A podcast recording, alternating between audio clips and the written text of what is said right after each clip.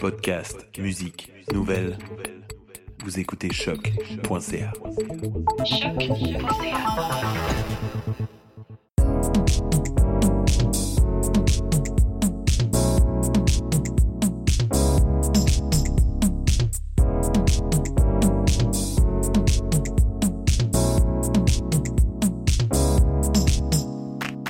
Bonjour, je suis Maïté Belmire, bienvenue dans le podcast T'as raison, ma Brenda. Aujourd'hui, je vous parle de Sixième Son, fondée en 1995 en France, aujourd'hui présente dans six pays et quatre continents. Sixième Son est une agence de design sonore. Elle a une antenne canadienne depuis fin 2016, début 2017, basée à Toronto. Pour en discuter avec moi, je reçois Valentin Fleur, directeur de la stratégie de la filiale canadienne de Sixième Son. Bonjour Valentin, merci d'être avec nous aujourd'hui. Bonjour Maïté, merci de me recevoir. Avec plaisir. Euh, Valentin, je vais commencer avec une première question, euh, peut-être un peu facile, mais euh, dont on a peut-être besoin. Qu'est-ce qu'une identité sonore? Alors, très bonne question.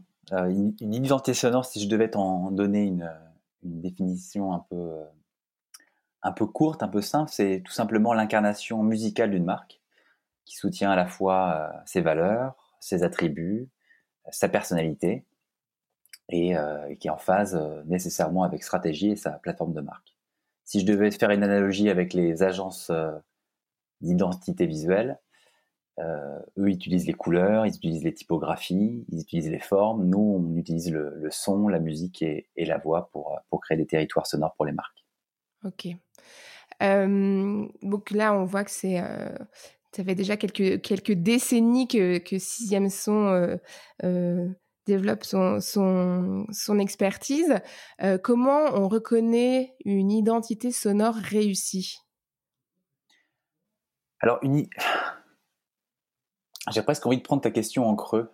j'ai presque envie de te, te, dire comment on reconnaît une, une identité sonore ratée une identité sonore ratée, c'est euh, c'est une identité sonore qui cherche à plaire. Et nous, on est des designers, on est dans, le branding, on est dans l'incarnation de la marque. Donc notre enjeu, il est pas, il est, c'est un enjeu de marque, c'est pas un enjeu musical. Et donc finalement, si on cherche à, plaire, si on cherche à, à séduire, bah c'est typiquement l'antithèse du branding. Euh, c'est surtout, c'est l'erreur qu'il faudrait surtout pas commettre, c'est de se dire quelles sont les tendances du moment, qu'est-ce que ma cible, euh, quels sont les euh, standards rentrer dans l'éphémère et le, le, temporel. Exactement. Il y a aussi tous les standards du secteur. Donc, tu, penses qu'il faut que tu t'inscrives dans ces standards-là pour exister. Alors que mhm. finalement, c'est presque tout le contraire. Il faut euh, éviter ça pour être, euh, bah, comme tu disais, euh, peut-être presque obsolète rapidement, ringard parfois, ou, et, surtout, c'est le plus, le plus souvent, c'est d'être pas du tout émergent parce que parce que comme alors moi j'aime beaucoup cette expression en, en, en, anglais qui disent vanilla. Tu te retrouves à faire des choses qui sont un peu mièvres un peu sans saveur ou un peu trop euh, un peu trop sucré euh, ou peut-être finalement beaucoup trop euh, beaucoup trop beaucoup trop connu et, et l'émergence l'émergence c'est quand même dans, dans, notre monde actuel où tout n'est fait que de bruit de sollicitations visuelles et auditives bah c'est quand même c'est quand même crucial c'est quand même la clé euh, non, mais c'est certain que il y a rien de plus maladroit qu'une marque ou une entreprise qui chercherait à, à absolument s'approprier des codes pour en répondant avec une identité sonore puis euh, qui qui tomberait complètement à côté ou qui serait vraiment mal perçue justement par le, le public qu'elle cherche euh, à rejoindre. Euh, on parle souvent d'identité visuelle, hein, on en a déjà parlé, parce que c'est vrai que c'est une des meilleures façons d'expliquer, de, faire, d'expliquer l'identité sonore en faisant le parallèle. Euh, on sait que les marques sont prêtes à dépenser des fortunes pour une identité visuelle. Hein. Il y a des cas très connus de, de refonte de logos euh, à des, euh, des, montants exorbitants qui qui euh, comment qui qui sont souvent publiés dans les, la presse spécialisée. Mmh de son côté, pourquoi le sound design est-il peut-être parfois laissé de côté par les marques? Ah, il, y a, il y, a, deux questions dans ta question. Il y a un enjeu de comment réussir à, à, à convaincre et ça, je dirais que c'est notre enjeu au quotidien, c'est comment parvenir à, à, à, convaincre les directeurs marketing, hein, les head of brand, euh, ici, à, moi, je suis, moi je suis basé en, Ontario, de la nécessité de, s'engager dans, une, dans la construction d'un territoire sonore. Ça, c'est le, ça, c'est la clé. Euh, forcément, on utilise donc le son pour, pour créer ces territoires-là, parce qu'on a de la chance, c'est que nos, nos oreilles n'ont pas de paupières, donc finalement, euh, euh, on, peut, on peut être capable d'engager les, les, les, audiences, les différentes cibles à travers le son. C'est un mm-hmm. vecteur d'émergence, c'est un vecteur d'engagement. et, et, et, malheureusement, si s'ils n'y croient pas, c'est quand même compliqué de leur, euh, leur faire comprendre. Donc moi, ça m'arrive de temps en temps de tomber sur des directeurs marketing qui me disent écoutez, j'y crois pas. Je suis toujours très surpris euh, d'avoir ce genre de retour. Après, quand ils, euh, quand ils commencent à y croire, il faut les convaincre que c'est quand même une ligne sur leur budget prévisionnel. Peut-être quelque chose qu'ils n'ont pas, qu'ils n'ont pas forcément anticipé. C'est la partie là, la moins agréable pour eux quand ils se rendent compte de ça, mais bon. oui, et donc c'est pour ça que c'est aussi un processus qui est peut-être plus long parce que. Oui, c'est certain moi, moi, je viens de la, de la publicité euh, et la musique, clairement, ça a toujours été une, une, un applicatif illustratif. C'est-à-dire que je me disais, mmh j'ai un contenu, quelle musique je vais pouvoir adosser à ce contenu-là? Donc j'étais dans l'illustration de ce que je montrais. Donc finalement, j'étais presque dans la répétition de ce que je montrais. Une identité sonore, c'est un capital de marque. Donc l'idée, c'est d'être transverse à l'ensemble des contenus. C'est-à-dire que la signature sonore qu'on va créer pour une marque, elle, soit capable de vivre partout, de façon cohérente, de façon, euh, de façon cohérente, de façon impactante, et se dire que finalement, là où une marque est capable d'adosser son logo partout de la même façon, elle est capable d'adosser aussi sa signature sonore, qui sera aussi vecteur de, je le disais tout à l'heure, mais d'émergence et aussi d'attribution. On est tous sollicités de, toutes parts. Il faut savoir que 70% des gens, des consommateurs de télévision, je suis le premier à le faire, hein, je, suis sur mon portable, je suis sur mon cellulaire et je, regarde la télévision. Donc on est tous distraits si on fait autre chose et que finalement on entend une communication, on peut faire un lien direct avec une marque. Donc c'est vraiment un, c'est vraiment un, un, vecteur d'engagement et d'émergence. Et, et, je pense que que si on devait comparer euh, effectivement le, la puissance d'une identité visuelle versus euh, le, le, le, rôle que peut avoir cette identité sonore, la plus-value, elle est là. C'est euh, effectivement cet impact que, que ça a. Et, de manière générale, pour tout ce qui est audio, tu disais plus juste avant, effectivement, en termes de disponibilité aussi, hein, on est quand même super sursollicité. Tu sais, on peut faire aussi le, parallèle avec l'émergence des podcasts, par exemple, où les premiers arguments, c'est ben, finalement, tu peux être en train de faire autre chose et écouter quelque chose. Mmh et tu as cette disponibilité-là qui est, qui est, toute évidence, un vrai argument euh, pour euh, dans l'utilité, enfin l'intérêt d'avoir une identité visuelle forte. Euh, et, et puis le, pouvoir plus largement de ce qui est de la musique. C'est, j'entendais encore une étude là récemment sur comment ils ont réussi à prouver scientifiquement que la musique que tu entendais tout le temps quand tu étais dans le bébé de ton enfant, tu la reconnais à, 25, 30 ans ou 50 ans. Puis tu sais, c'est genre la, mémorisation. Et en termes de marque, je pense que c'est certainement une des choses euh, que n'importe quelle entreprise cherche à, construire avec euh, sa communication, certainement sa notoriété et son image, et que l'identité sonore euh, répond à ces objectifs. bah, ça participe clairement. Moi, c'est une façon, voilà, quand je, quand je démarre, très clairement, je vais voir les marques. Après, c'est toute, toute, typologie de marque. Je disais qu'on bosse pour le bancaire, on bosse pour la pharma, on bosse pour le luxe, le transport, on bosse pour tout un tas de, d'entreprises dans tout un tas de secteurs. Mais moi, l'exercice que j'aime bien faire, c'est d'aller typiquement sur leur page YouTube et te rendre compte que sur et prendre la dernière la dernière publicité en date, par exemple, et te rendre compte qu'elles signent leur euh, leur spot publicitaire, mais qu'il n'y a pas de son. Et pour moi, ça c'est une typiquement c'est trois secondes en général parce qu'il faut savoir qu'une signature sonore ça dure en général entre deux et demi et trois secondes. Mmh Souvent, il y a ce qu'on appelle un end frame, donc une sorte d'animation de, fin où finalement les deux éléments se, se cohabitent. D'accord, qui annonce la fin. Exactement, et c'est vrai que l'un vient soutenir l'autre, hein, c'est-à-dire que le visuel sans le son, eh ben, c'est impactant, mais c'est, ça l'est pas totalement. Le son sans le visuel, c'est impactant aussi, mais si tu mélanges, tu combines les deux, ça participe à, à justement accentuer euh, la mémorisation. Et donc typiquement, quand je vois des pubs aujourd'hui, quand on connaît les niveaux d'investissement des, euh, des annonceurs pour exister dans les médias, se dire qu'il y a aujourd'hui sur un spot de 30 secondes, 3 secondes qui sont silencieuses, où il y a juste un logo, pour moi, c'est parfois un, un, un manque à, gagner, euh, dans le sens, euh, pour eux, hein, pour la marque, pour, pour bah, exister. pour vous aussi, du coup. Bah oui, c'est pour, ça que, je rigolais, parce que pour le coup, c'est vraiment pas dans, ce, sens-là que je, que je voulais l'exprimer, mais oui, on pourrait, on pourrait l'interpréter comme ça, et de se dire que voilà, il y a, une possibilité, il y a, y a une, une, zone qui existe, un moment qui existe, où finalement, euh, je, suis, je suis sur mon portable en train de regarder la télé, ou je suis dans la cuisine avec la télé allumée, je ne vois pas le spot, mais j'entends la signature sonore et je sais qui me parle. Et ça, c'est pour moi, c'est hyper important. Mmh. Alors, une agence de design sonore, c'est constitué de, de, quoi comme département, comme équipe J'imagine que bon, vous avez, certainement avoir des, bah, des designers sonores, hein, puis des, des, studios, etc. Alors, on, est, on a trois services au sein de l'agence. Il y a toute une partie conseil, donc des équipes conseil qui sont chargées donc bah, la, gestion au quotidien des, des, clients, mais aussi de tout un, d'un tout un volet primordial dans nos analyses, c'est toute une partie de benchmark et d'analyse euh, concurrentielle pour, pour, euh, pour, pour, créer une identité sonore qui soit, je dirais, performante. Il faut avoir aussi un, une, vision claire de l'état des lieux des concurrents et du, et du marché au global. Donc typiquement, voilà, on a tout un service qui est dédié à ça. La partie conseil qui s'occupe de la gestion des clients. On a une, mmh une partie création donc on a, on a une, une, particularité par rapport à ça, c'est que tous nos, tous nos, compositeurs sont euh, travaillent à l'agence, c'est-à-dire qu'on fait pas appel à des, des freelances. Ah. Euh, on ne travaille pas à la commande comme ça en disant bon, on embauche quelqu'un qui viendrait travailler pour nous. Non, c'est des gens qui travaillent avec nous au studio. La vraie expertise euh, sixième son qui est internalisée. Exactement. Pourquoi on fait ça? Parce que tout simplement parce qu'on a envie que les gens grandissent avec nous, Mmh parce qu'on a envie qu'ils développent aussi leur expertise avec nous. Nous, on a, une méthodologie, on a une expertise, on a un savoir-faire qui, comme tu le disais en introduction, qui, est là depuis 25 ans.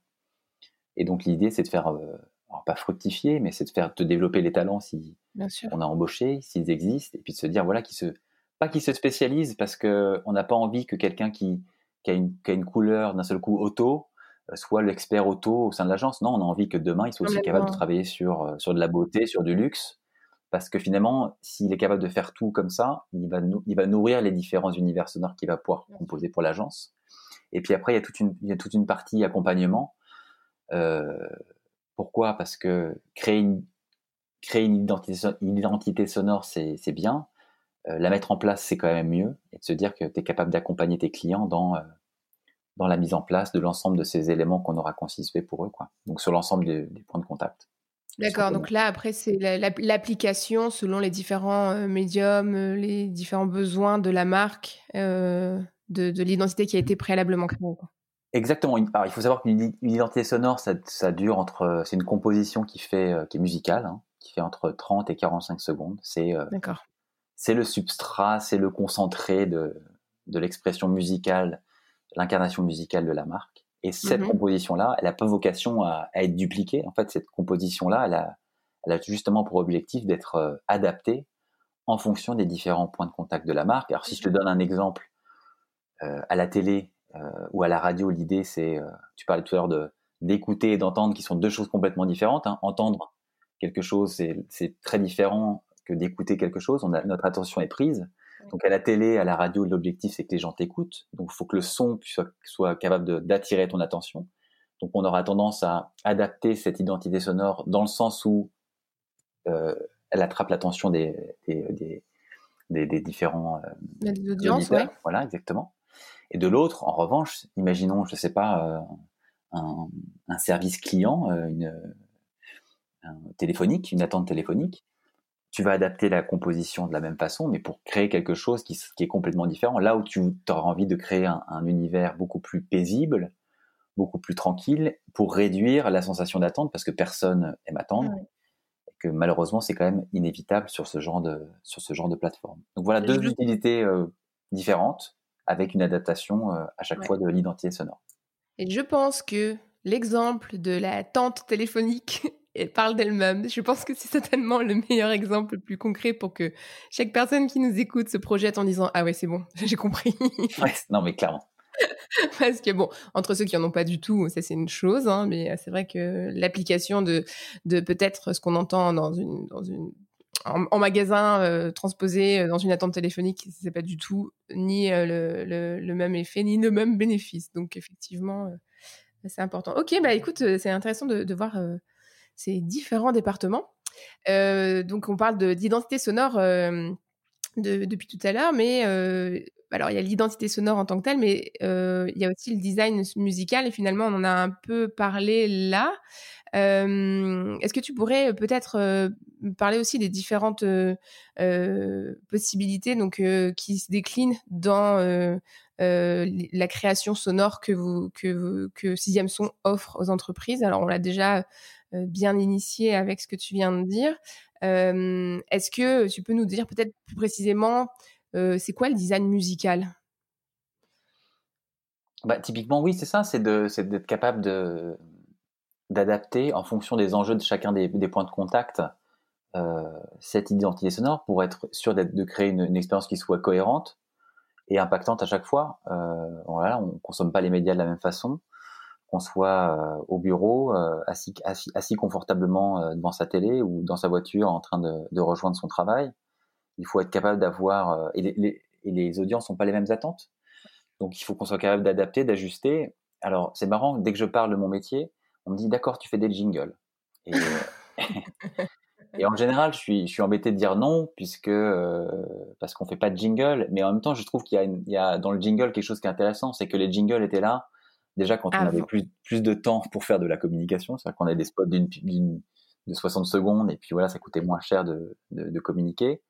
Mais il y avait aussi une dimension d'impact que je trouvais intéressante. La dimension de signature sonore, c'est la dimension de, de meaning, la dimension de, de signification de sens qui est, qui est primordial. C'est comment on peut combiner ces deux choses-là en même temps.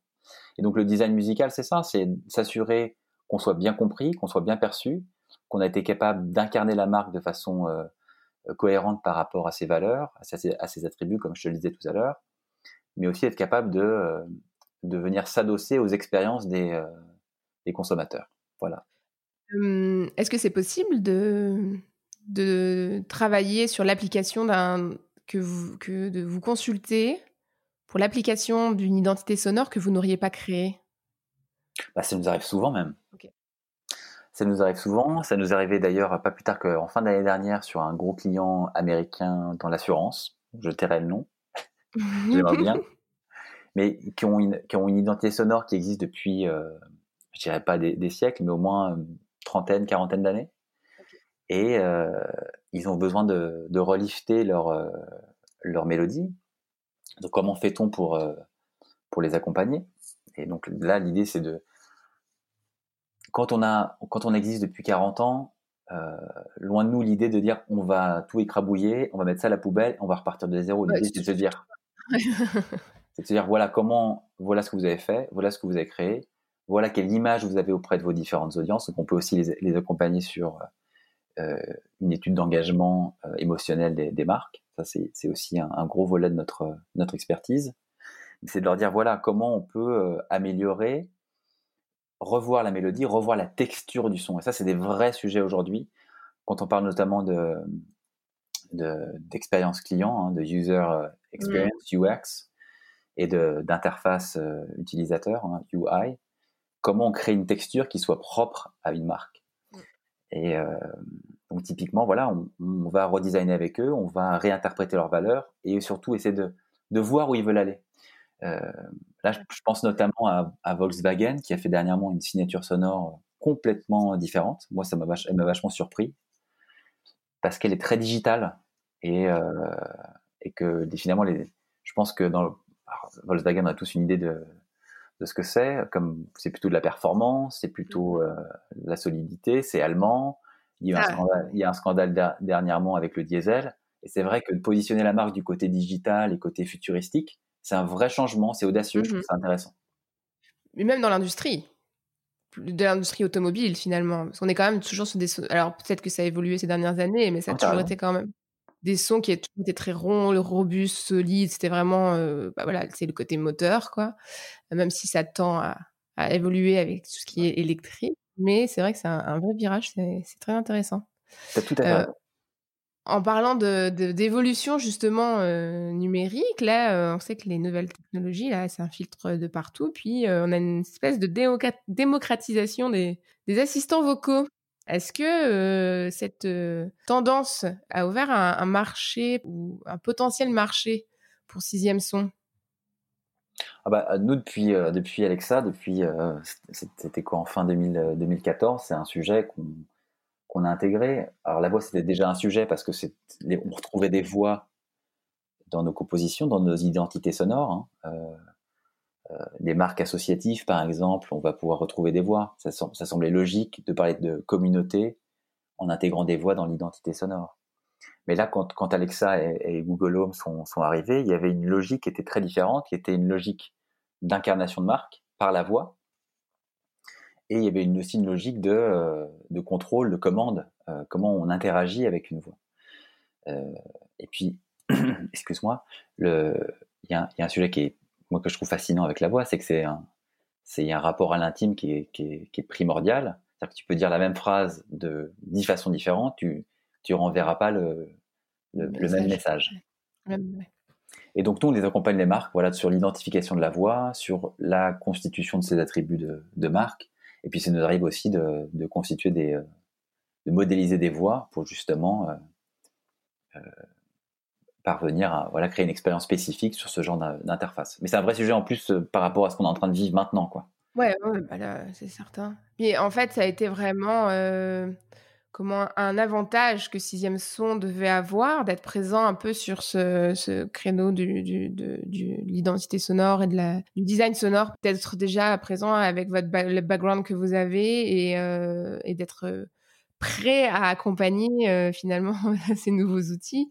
Est-ce que c'était vraiment une, opportunité pour vous ou est-ce que c'est encore rémissant bah c'est, T'as raison, tu mets le doigt dessus. Une fois que tu as, créé l'identité sonore, la voix participe à ça. Donc pour nous, c'est un point de contact en plus, tu vois. Mm. Euh, la, la, la, télévision, la radio ou l'identité vocale, pour nous, c'est des, des, facteurs qui rentrent dans la même, dans la même identité sonore. C'est-à-dire que la voix fait partie des éléments euh, caractéristiques d'une identité sonore de marque. Après, c'est des questions qui étaient moins posées avant et qui le sont de plus en plus depuis l'émergence de ces outils-là. Et je dois, je dois t'avouer que là, ces, ces trois derniers mois euh, sont essentiellement des sujets vocaux. C'est les questions qu'on nous pose le plus. Parce que euh, avant, avant la, la Covid, euh, on nous parlait beaucoup d'expérience.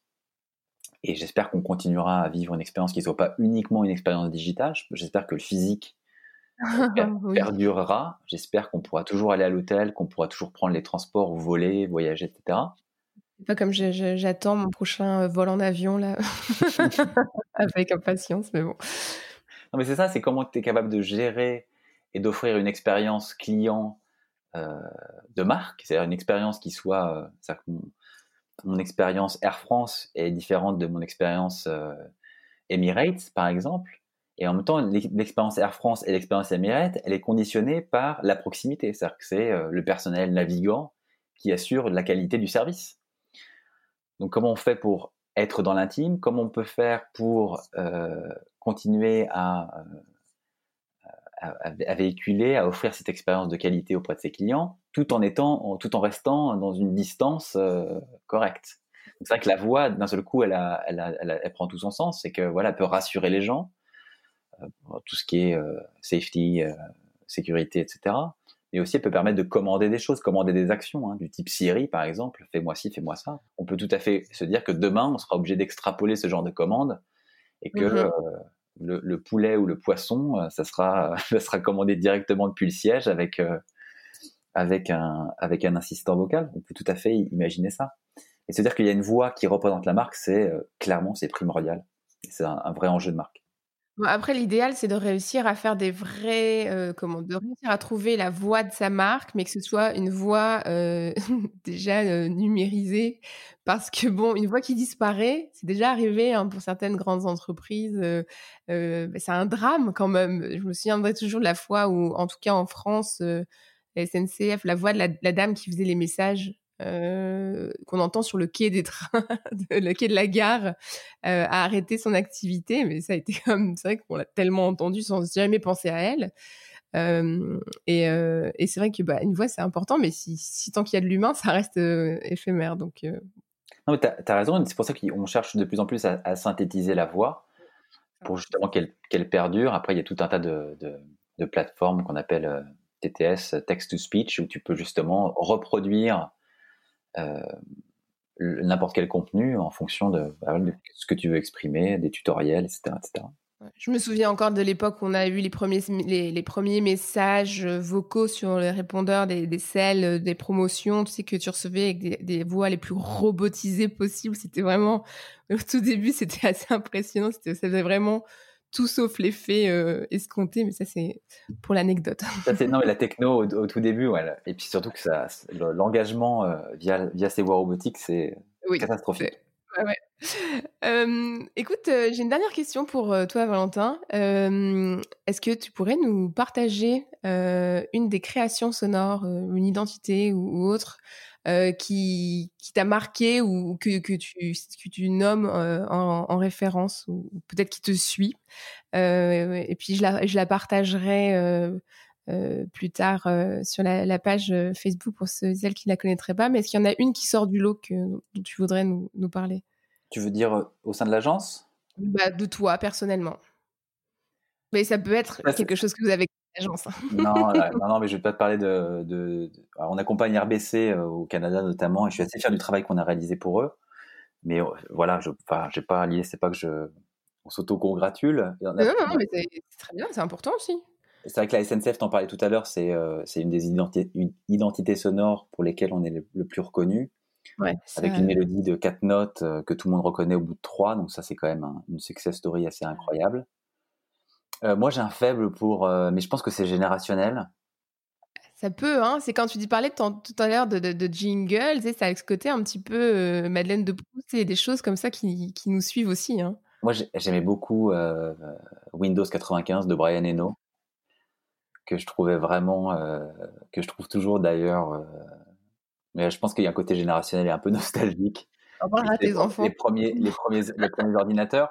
Mais moi, il y a, y, a, y a, une que je trouve, euh, que je, que je mets souvent dans mes présentations quand je fais des, quand je fais des conférences ou quand, quand je donne des, euh, des speeches. C'est, euh, je parle souvent de Netflix parce que je trouve que c'est,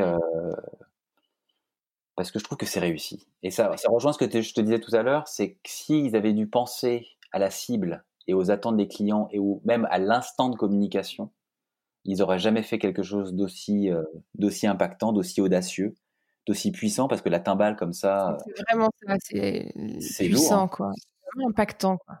Et je trouve que finalement ça dit bien ce qu'ils font, c'est-à-dire que voilà, clairement ce qu'ils veulent dire c'est qu'ils ont fait le job, ils ont fait le boulot, ils ont euh, concocté une vraie sélection.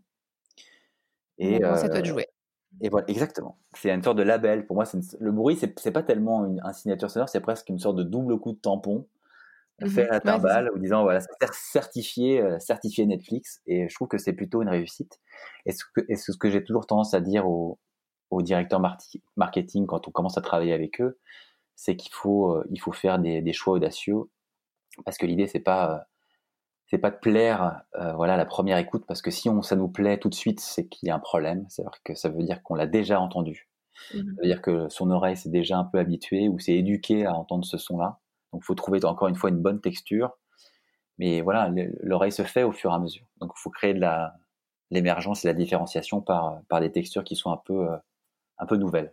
Ouais, mais c'est toujours un défi aussi hein, de l'audace, mais c'est certain que ça fait vraiment la différence. Et, euh, et, je pense que justement dans ce type de création, euh, suivre ou répondre aux attentes ne, ne fait pas le travail malheureusement. Mais voilà, ça c'est encore un, un autre niveau. Mais en tout cas, je t'invite ouais, à écouter, euh, tu me diras ce que tu penses de Royal Bank of Canada, la Banque Royale. On va, je vais euh, aller écouter ça et je le partagerai et puis euh, et puis je te partage, je te reviendrai avec avec mes commentaires avec plaisir. J'adore mon avis. Que compte sur moi. merci beaucoup d'avoir été avec nous, Valentin. Valentin Fleur, directeur euh, de la stratégie de l'agence Sixième Son, donc basée à Toronto, euh, Ontario pour le Canada. Et puis, euh, pour rappeler, là, c'est quoi? C'est France, Espagne, Australie, Russie, États-Unis, Canada? T'as tout dit. tout dit. voilà. Voilà. bah bravo. On espère que vous continuerez encore longtemps parce que c'est un beau métier et, et c'est une belle discipline et, et c'est bien de, de prêcher la, bonne parole pour la, création sonore pour, pour les marques. Merci, beaucoup de participer en tout cas. Ouais, bah, merci à toi d'avoir été avec nous et à bientôt. Merci Maïté, à bientôt. Au revoir. Au revoir.